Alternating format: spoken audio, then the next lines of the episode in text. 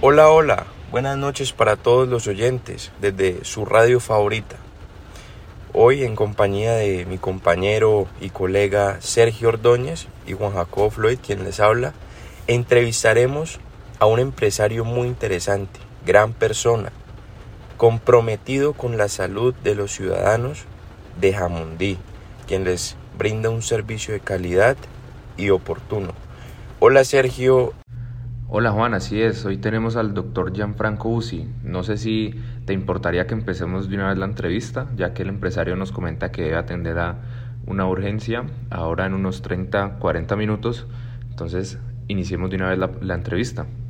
Hola, muy buenas noches, doctor Gianfranco. Espero que se encuentre bien. No sé si le gustaría que empecemos hablando en la entrevista un poquito acerca de los estudios que tuvo aquí en la ciudad de Cali. No sé si nos puede hacer un pequeño resumen de su trayectoria aquí en la ciudad o si fue fuera del país también. Nos gustaría mucho saber un poquito acerca de su historia. Eh, bueno, soy, soy eh, médico de la, de la Universidad del Valle. Tengo actualmente 64 años eh, hijo de inmigrantes italianos que, mm, y lo, eh, había realizado también estudios de biología y química en la Universidad de Santiago de Cali antes de, estudiar en la Universidad del Valle la carrera de, medicina, la cual eh, terminé en el año de 1990. Hice el año rural en Santander de Quilichao y ya después de 1990-91 ya me dediqué a, ser médico independiente y luego me radiqué en Jamundí, donde actualmente está eh, el centro médico Busi y asociados. Excelente doctor, muy interesante su historia aquí con los estudios en Cali. La verdad no, no sabíamos, creíamos que había estudiado en el exterior, pero muy interesante que haya estudiado aquí en dos universidades de la ciudad. Eh, bueno, también yo creo que podemos hacer preguntas más específicas acerca del tema empresarial, del tema del desarrollo que ha hecho aquí en la, en la ciudad de Cali, o bueno, principalmente aquí en la ciudad de Jamundí con el centro UCI. Entonces me gustaría preguntarle cómo y cuándo decidió volverse empresario? Porque entiendo que fue profesional y trabajó antes de empezar con su propia empresa. Pero entonces, ¿cuándo tomó la decisión de volverse un empresario? Bueno, eh, a ver, realmente, realmente cuando, cuando ya terminé el año rural, pues eh, en ese instante precisamente no tenía la idea de ser empresario sino que mm, para esa época ya tenía yo 31 años, ya era padre de un par de hijos. Mi esposa era licenciada en, preescolar y, y, en ese momento pues ella tenía digamos el tren de gastos y yo acababa de terminar año rural y tenía que dedicarme a, a, ya desarrollar mi profesión. Eh, inicialmente en esos primeros meses eh, toqué puertas para ver dónde me podría vincular con una entidad de salud eh, aquí en el municipio de Jamundí, pero pues no, no me dieron chance de vincularme con ninguna entidad y me vi abocado inicialmente a, a alquilar un local pequeño y colocar un consultorio. Y en la medida en que, en que fui trabajando en el consultorio me fui dando cuenta que eh, cada vez que me iban conociendo los pacientes, me iban trayendo más familiares, más familiares, hasta tal punto que ese local donde inicié se me vio, se me vio corto, se me vio pequeño, el espacio no me daba, porque inicialmente yo empecé con una sala pequeña donde había apenas tres sillas y había un pequeño consultorio y ya después la gente se me quedaba parada. Entonces vi la necesidad de irme un poco más hacia el parque del municipio de Jamundí, en un local más grande. Y, cuando, cuando tomé la decisión en un local más grande donde ya cabían 15, 20 pacientes allí en la sala de espera. Y estando allí eh, se me acercó una doctora que, que era, la, eh, era licenciada en laboratorio clínico y me pidió que le diera trabajo. Inicialmente, mm, como estaba recién empezando, yo no vi en ese momento la, la, intención de, de, de tomarla como empleada mía, sino que le ofrecí que tomáramos el local en compañía y que compartiéramos gastos de arriendo y de servicios y que ella fuera independiente y yo fuera independiente. Y empezamos a trabajar juntos y eh, estuvimos así a lo largo de un par de años hasta cuando eh, ya más adelante eh, me fui a un local aún más grande, también cerca al parque, pero mejor ubicado. Y en ese momento mm, sucedió, sucedió una situación y es que mm, me llegó un paciente con un cólico renal que venía quejándose y se tomaba pues el, Bajo Oriente y por favor ayúdeme, me decía. Entonces yo lo atendí eh, y luego lo examiné, le llené la historia y me di cuenta que tenía un cálculo renal y yo tenía pues allí una enfermera y le di las indicaciones de manejarle el, el, cólico renal. Le colocamos líquido, le colocamos medicina para quitarle el cólico y el paciente a la media hora ya estaba bien, se le había quitado el cólico y estaba muy agradecido de que le hubiéramos quitado el dolor. Entonces fue cuando me contó que acababa de venir de otro centro médico que quedaba a dos cuadras al frente de Confandi, que era el centro médico Hamundi, y que había ido allá eh, y no lo habían querido atender. Eh, y entonces, ¿y por qué no lo atendieron? Me dice, no, es que yo fui al cajero a sacar plata y estaba en mantenimiento y entonces no, no estaba en servicio el cajero y entonces no tenía en ese momento cash, no tenía dinero, no tenía en efectivo y ellos no me quisieron atender. Entonces cuando salí afuera, le pregunté a la gente que dónde había otro centro médico, le dijeron, ve, aquí colocar uno nuevo aquí a dos cuadras cerca al parque. Entonces fue cuando él vino donde, donde, donde está mi, pequeño centro médico, que era más pequeño que el, que, el, de más abajo, que había negado ese servicio. Y este señor, eh, al final, cuando terminó la consulta, sucedió algo, y es que el señor se, se quitó el reloj y sacó la cédula, y me la puso allí encima y me dijo, doctor, le voy a dejar esto aquí, para que para que cuando me abran el banco allá y organicen la situación, yo ahora le pago. Le pago todos los líquidos que me colocaron, la droga, su consulta, todo, todo lo que haya que pagar. Entonces yo le dije, no, tranquilo, don Ramiro, se llamaba Ramiro Cardona. Don Ramiro, no, tranquilo, lleve su reloj, lleve su cédula, que ahora más tarde que usted solucione su problema, usted viene y me cancela. Y el señor se quedó muy sorprendido. Entonces se quedó mirando y me dice, venga, y es que yo vivo en Caicedonia. Yo me puedo ir y no le pago. No volver aquí. Y no le pago. Y le digo yo, bueno, pues, pues a ver, si, si no me paga, al menos, al menos, al menos, al menos hable bien de mí, hable bien de, de, mi servicio y ayúdeme a que venga más gente porque yo apenas estoy empezando. No, y ese yo se quedó más sorprendido. yo se lo decía genuinamente desde el corazón, ¿no? De sí. Y entonces me, el tipo se quedó abierto y me dice, venga, venga. ¿Y usted cuánto lleva empezando? No, llevo aquí, pues llevamos que como un año larguito, que he estado aquí, allá y ahora estoy aquí. ¿Y usted paga cuánto? Hace mm, como 20 años. ¿Cuánto paga arriendo aquí, no? Que 800 mil pesos. No, venga, es que yo tengo una casa. Yo tengo una casa y yo se la quiero vender a usted. Y yo, ay Dios mío, yo, pensé, ¿no? Y dije, no, vea, güey, estoy, estoy apenas empezando y pagando arriendo y me va, me va a vender su casa. Y dije, yo, pues yo no lo tomé muy en serio, ¿no? Y le expliqué algo que era real. Y digo, venga, lo que pasa es una cosa, don Gabriel, lo que pasa es que yo aquí, recién estoy aquí hace un par de meses, y yo tengo un contrato que dura un año si yo, y yo que yo acabo de invertir aquí haciendo todos estos consultorios y haciendo, adecuando este local, porque este local era un local que era como una bodega grande, pues adecuando unos consultorios. Entonces yo en esta, en esta adecuación de estos consultorios y en la dotación y en los escritorios y todo, me gasté un dineral, ¿no? Que para esa época 4 millones es como decir 30 eh, o 40 millones de ahora. Entonces yo no me puedo ir de aquí y el destrate es, es como de tres o cuatro eh, eh, cánones de arriendo. No me puedo ir de aquí hasta que no se termine el contrato.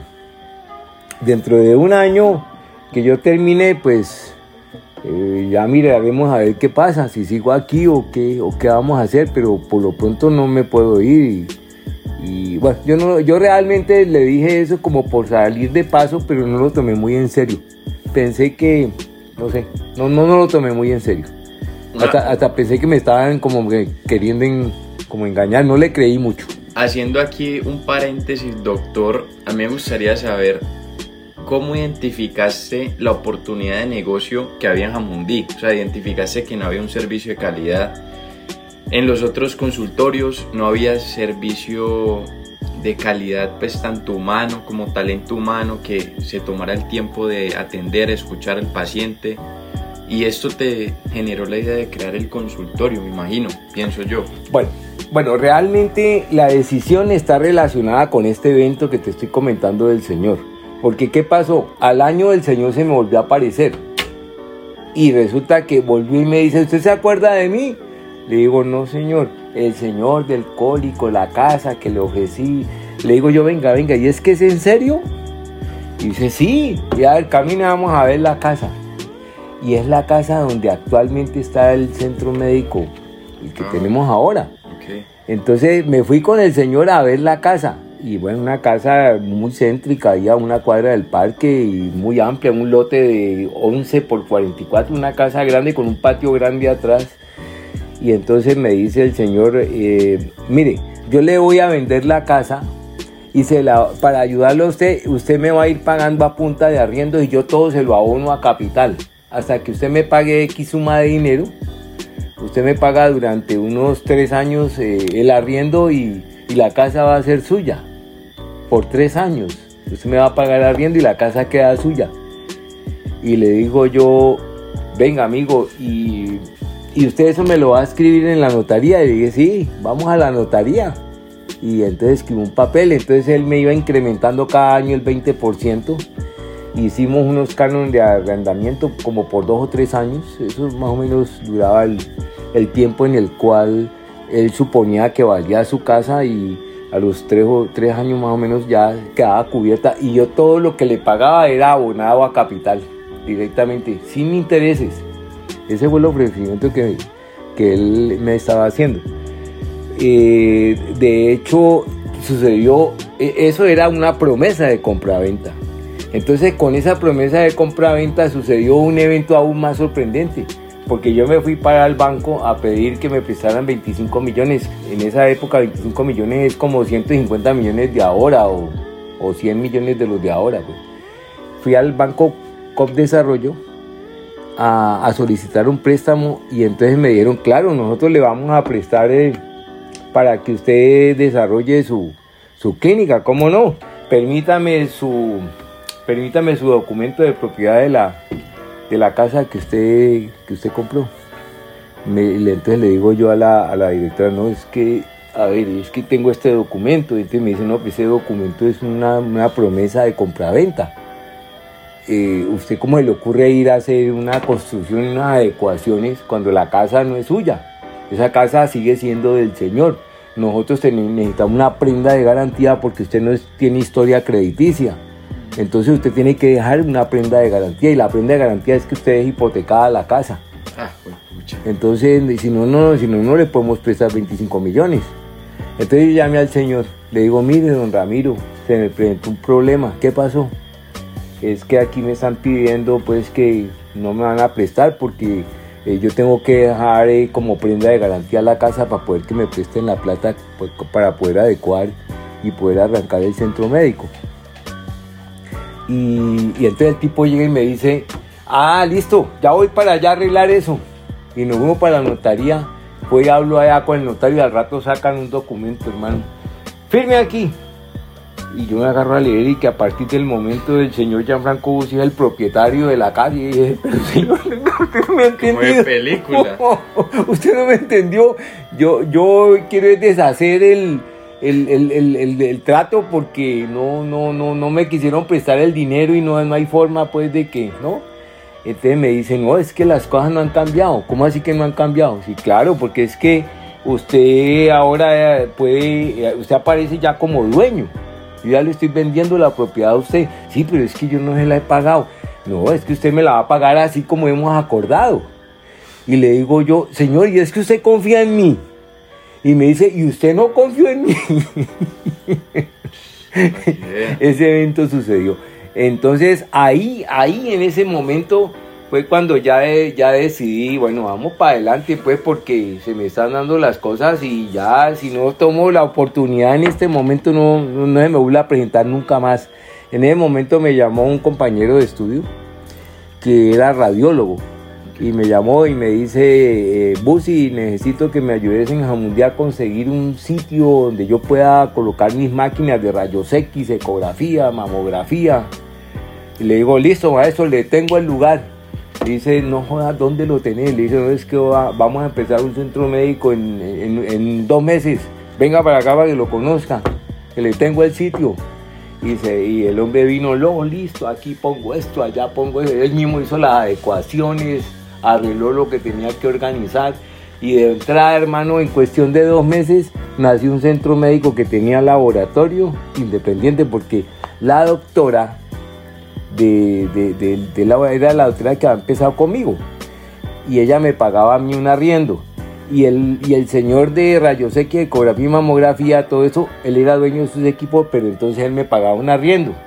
Al final, eh, ah, y, llegó uno, un, ginecólogo que había estudiado en la Universidad del Valle y, él me, quería que yo le, le alquilara algún consultorio y le, bueno, me lo llevé también para allá. El hecho es que había varias personas que fueron llegando y a cada uno de ellas, porque yo hice cinco consultorios, y a cada una de ellas yo les cobraba un arriendo, había odontología, había fisioterapia, había rayos X, ecografía, cada uno me pagaba riendo y al final con, ese, con esa cuota que ellos me pagaban, yo le pagaba el arriendo al señor. O sea que la casa me salió gratis, hermano. Porque los demás me daban la plata para pagar la casa. Entonces la plata se pagó sola. El centro médico fue un regalo pues que, me, que me dio la vida, hermano. Todo por haber hecho una obra desinteresada de atender un paciente sin de entrada pedirle plata por delante. Yo que primero lo atendí, le solucioné y ya al final pues pasó lo que pasó y la historia que te pasó. Entonces fue una oportunidad que se me presentó y le eché mano de una. Eso fue lo que pasó. Y en ese momentico pues viendo que había una cantidad de empresarios que estaban en la misma necesidad que estaba yo de, de, de tener un techo para donde elaborar entonces dije, no, pues aquí lo que tenemos que hacer es entre varios tomar, eh, eh, podíamos eh, llevar adelante un centro médico. Es que un centro médico nació de la nada en dos meses. Fueron llegando las personas y, y, empezó en cuestión de dos, tres meses, empezó el centro médico. Y así nació. Y así pues la, vida me fue empujando a ser empresario. El, los vaivenes de la vida al ver, al ver tantas personas buscando trabajo y, no había quien aglutinara toda esta gente en un solo sitio.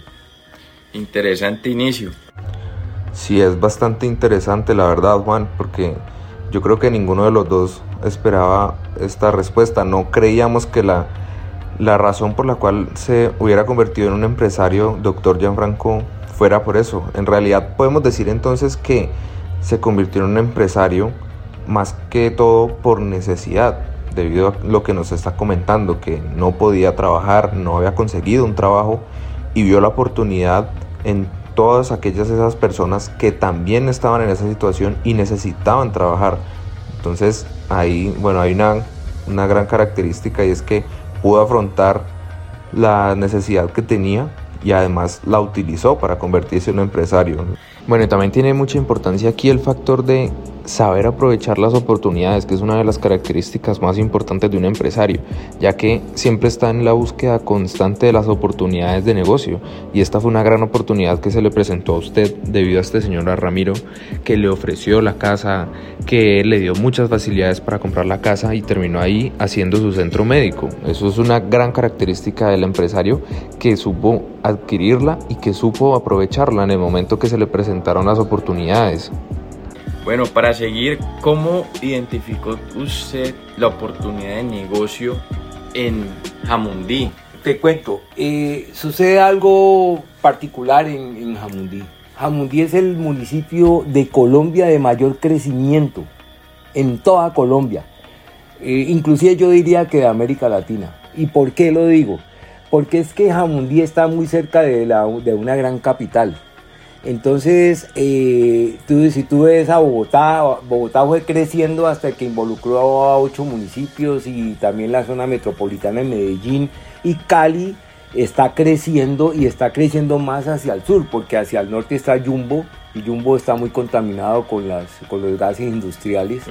Y hacia, y hacia hacia, o sea, en forma eh, hacia el occidente pues están las montañas, y hacia el otro lado pues está el río Cauca y, hay muchos cañaduzales. Entonces más que todo se vio la necesidad de que el crecimiento viniera hacia el sur.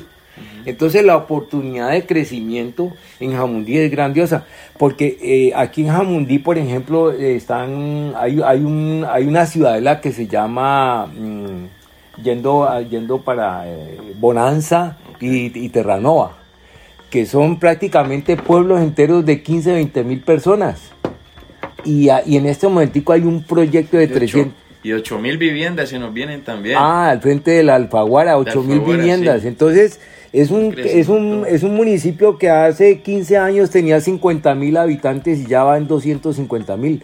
Ha crecido cinco veces en 20 años. Entonces, la oportunidad es, es muy grande y sobre todo eh, de Cali. Eh, ahora con el tema de la pandemia, eh, muchas personas de clase media de Cali se vieron confinadas a vivir la pandemia en, unos edificios y en unos espacios muy reducidos y anhelaban venir al campo.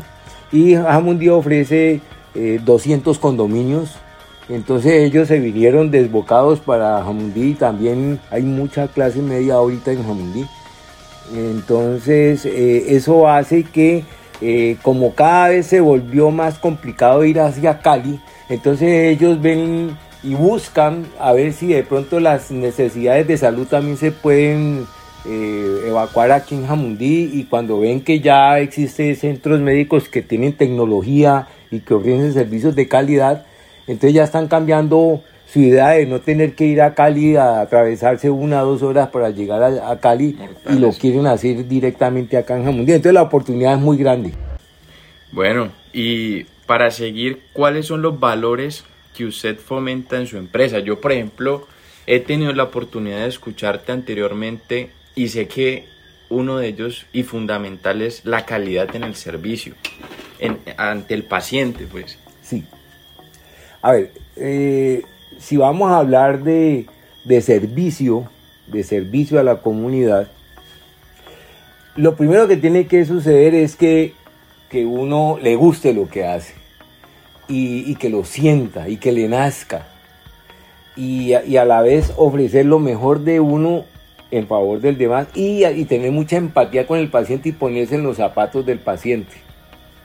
Entonces entender lo que está sintiendo, entender su entorno, entender su preocupación, su ansiedad, su angustia, entender lo que está solicitando y, tener uno esa, esa, esas ganas de querer ayudarlo. Entonces, eso es algo esencial, uno, uno, y sentirse uno como pez en el agua porque es algo que a uno le gusta. No lo hace porque le toca, sino porque le gusta y porque le gusta ver cómo eh, con las acciones que uno toma y siguiendo cierto tipo de ayudas tecnológicas, uno logra identificar, porque es que es, es algo bonito, ¿no? si hablamos de medicina, la medicina es como el, como el detective que encuentra, eh, hay un enigma y encuentra la causa, ataca la causa y soluciona el problema. Entonces todos los días es, es, eh, algo fascinante porque uno, el paciente llega, el paciente no sabe qué es lo que tiene, pero uno con las pistas que va dando el paciente, uno identifica cuál es la causa y luego va en contra de la causa y soluciona el problema. Entonces todos los días es muy interesante porque es algo nuevo, un caso nuevo.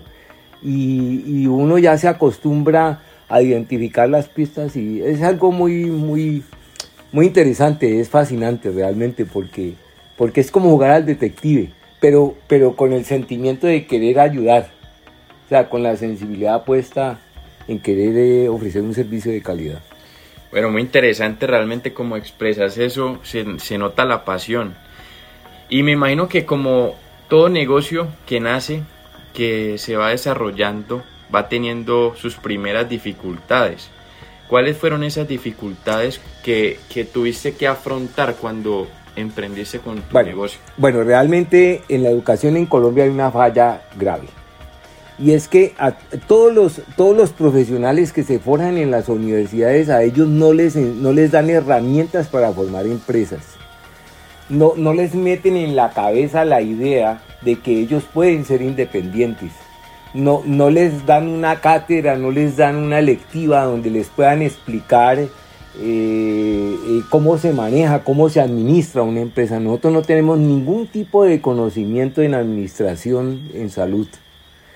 Y, resulta que en la medida en que se fue creciendo el centro médico, eh, pues yo trabajaba pues en mi consulta y llegaba la gente de la DIAN, la gente de la Secretaría de Salud, llegaba eh, empezaron a, presentarse situaciones, llegaban de los bancos que necesitaban una reunión a ver para un préstamo y, resulta que me daba cuenta que no podía ser médico atendiendo pacientes durante todo el día y a la vez gerente atendiendo cada una de las situaciones o ser administrativo. O era operativo o era administrativo, pero no podía hacer las dos cosas al tiempo porque no me daba el tiempo para, para hacer los servicios. Entonces empecé a ver la, la, dificultad eh, que se iba presentando y sobre todo una cosa, como, como yo era el, el, líder, si alguien cometía una falla, un error, entonces eh, caía sobre la cabeza del líder sin él haber cometido el error.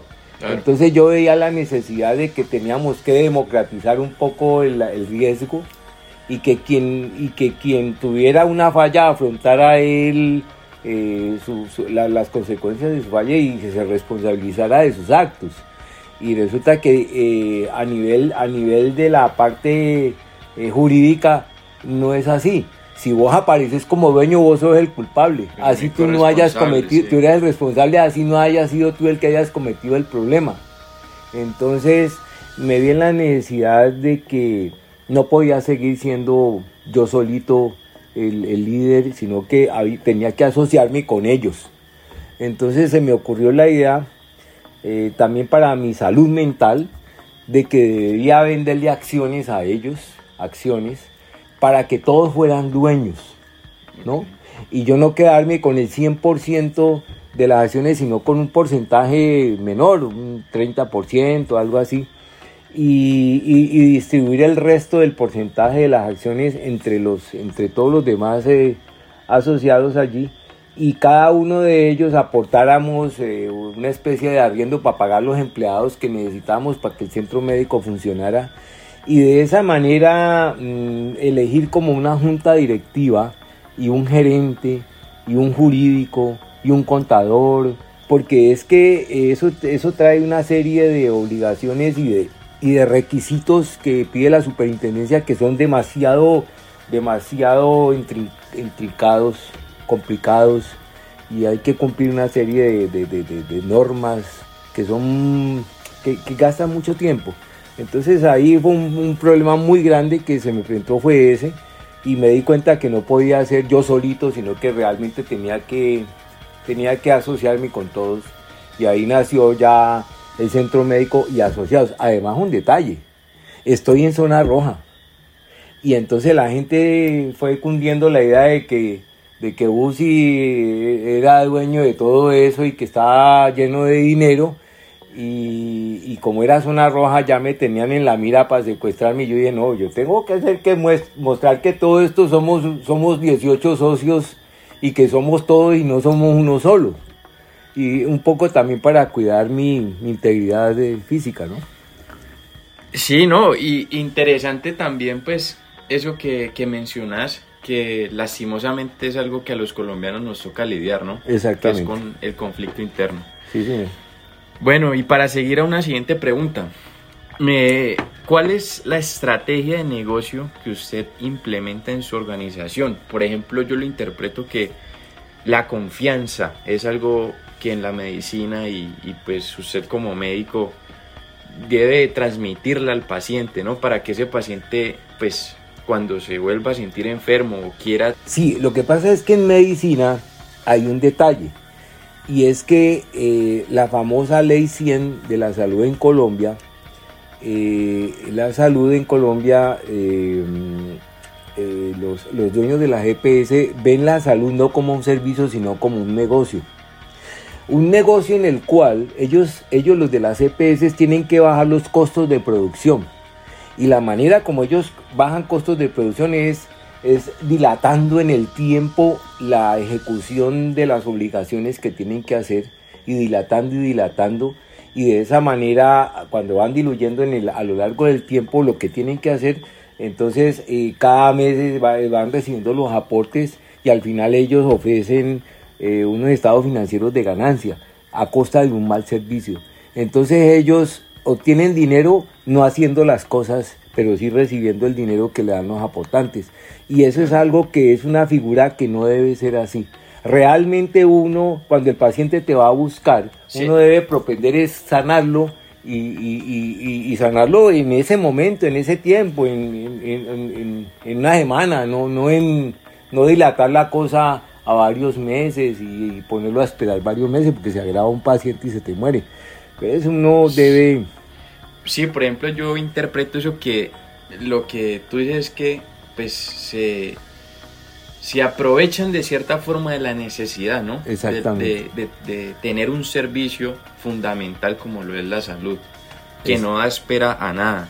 Sí, sí, sí. O sea, ahí, ahí lo que hay que tener es responsabilidad, entrega, calidad de servicio, eh, hacer eh, uso de la tecnología y ofrecerla de manera oportuna y rápida y no demorarse en el tiempo para ejecutar las acciones. O sea, tratar de, de una manera ágil y, tratar de integrar la atención de una manera rápida, eficaz y lograr que el paciente eh, rápidamente se recupere, porque eh, estamos atendiendo seres humanos y no vehículos.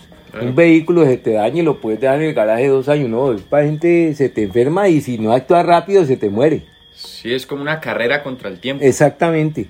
Entonces hay que actuar eh, involucrando todos esos factores y haciéndolo de una manera eficaz, rápida, inteligente y con, con ese sentido social de quererlo hacer y quererlo ayudar. Bueno, eh, ¿cómo sientes o cómo ves que ha sido el progreso, el, cómo que ha crecido la organización en el tiempo? Digamos, yo interpreto que los negocios son como un bebé que primero pues no es capaz de caminar, luego ya gatea, luego ya camina y así sucesivamente. En tu, en tu caso, por ejemplo, viste que fue un crecimiento de pronto continuo o con picos o, o, cómo fue ese... No, eh, tú, lo has, tú lo has descrito de manera muy, muy, muy, muy, real y muy eficaz. Sí. Inicialmente uno eh, empieza suave y poco a poco en la medida que la, que, que la comunidad se va dando cuenta de la calidad del servicio que estás ofreciendo, entonces la gente se va corriendo la voz y van acudiendo a ti de una manera, digamos, más masiva. Eh, y en ese momento te, estás dando cuenta de que es necesario ampliar, ampliar. O sea, el, el, mismo tiempo y la misma necesidad tú vas detectando que tienes que ampliar los servicios e ir creciendo. Pero ese es el, la medida en que tú ofreces un servicio de calidad, se te va, vas viendo la necesidad de irte ampliando. Entonces, eh, eso va de una manera lenta y sostenida y siempre ha sido así en una proyección en un ángulo creciente hacia arriba. Y, y al, llegar hasta un momento en que, en que ya de manera física no tenemos, digamos así, la, la planta física para crecer más y hemos tenido que pensar en un poquito salir del centro médico y algunos de los socios han, han pensado en apoyar, digamos, al centro médico colocando una farmacia, eh, colocar eh, un laboratorio alterno con tecnología más avanzada de apoyo al servicio que se está prestando y, hemos notado como algunos socios intentan ofrecer otros servicios pero ya por fuera de la planta física aunque muy conectados con el centro médico. Ah, pero bueno, muy interesante esa parte que han ido desarrollándose no solamente en la línea de la, digamos, del sitio físico de, de BUSI, sino que se han expandido, digamos, ya estás hablando de farmacias, de este tipo de cosas que pertenecen, digamos, a otro mercado. Entonces, pues sí, han ido evolucionando con el tiempo, no solamente es el, establecimiento físico. Claro, va, va creciendo y promete. exacto. Bueno, y ya para cerrar, diciendo que esta es una pregunta muy interesante y muy importante. ¿Qué consejo de vida empresarial le daría a usted a los futuros jóvenes emprendedores de Colombia? Primero que todo, nunca hay que tener miedo. Hay que tener fe, hay que creer en Colombia, hay que arriesgar, hay que tener pasión, hay que tener amor y hay que tener entrega. Y uno debe pensar que las cosas no se van a dar en cuestión de seis meses o en un año, sino que eso es un proyecto que se va a ir desarrollando poco a poco y en la medida que tú trabajes bien, por añadidura te van llegando las oportunidades y vas creciendo. Lo importante es que hagas tus cosas bien, que le apliques amor, honestidad, entrega, servicio, calidad, buena atención al usuario y ellos mismos solitos se encargan de traerte más usuarios. Si los atiendes bien, te traen siete pacientes. Si los atiendes mal, no vuelven y hablan mal de ti y en un pueblo pequeño riegan la ola y te quiebras pero atiéndelos bien y te llegará el éxito. Muchas gracias doctor, muchas gracias por, por el tiempo, por el espacio, por querer estar aquí en la entrevista y por ese consejo. Realmente creemos los dos que es algo muy, es algo muy cierto y más viniendo de usted que lo puso en práctica y que todo le salió bien como nos, como nos indicó aquí en la entrevista. Es muy importante tenerlo como ejemplo y yo creo que es uno de los casos más diferentes, digamos, de los empresarios, porque empezó por necesidad, pero entendió que en realidad el ser empresario era su vocación, y eso es algo muy importante. Además que un empresario se nace, pero también se puede hacer. Muchas gracias, doctor, por el tiempo.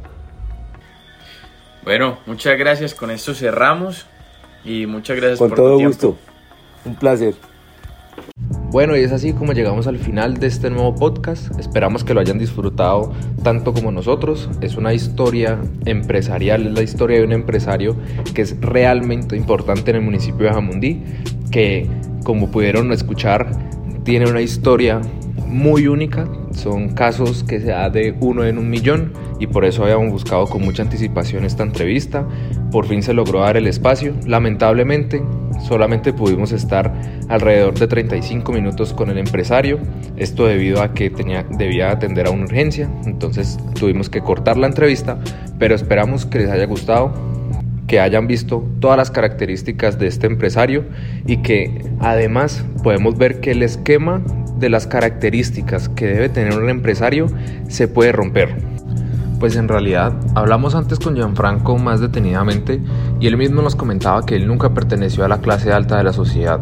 Para él fue muy raro ingresar a este ambiente empresarial, encontrarse con, con otros empresarios que siempre fueron de familias empresariales, gente que tuvo la mejor educación en las mejores escuelas, en las mejores universidades y Gianfranco en realidad nunca tuvo eso.